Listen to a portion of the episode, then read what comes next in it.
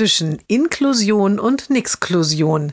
Jeden Montag eine neue Geschichte im Blog von Kirsten mal zwei. Heute der Junge beginnt eine berufsvorbereitende Maßnahme. Sie soll in eine Tätigkeit auf dem ersten Arbeitsmarkt münden.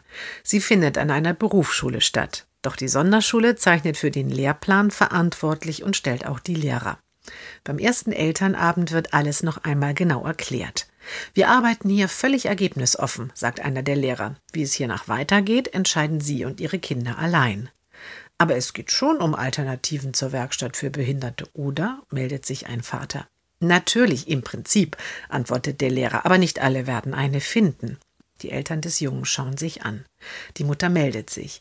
Genau deshalb sind wir aber hier, weil wir uns eine Werkstatt für unseren Sohn eben nicht vorstellen können. Und auch er möchte dort nicht hin.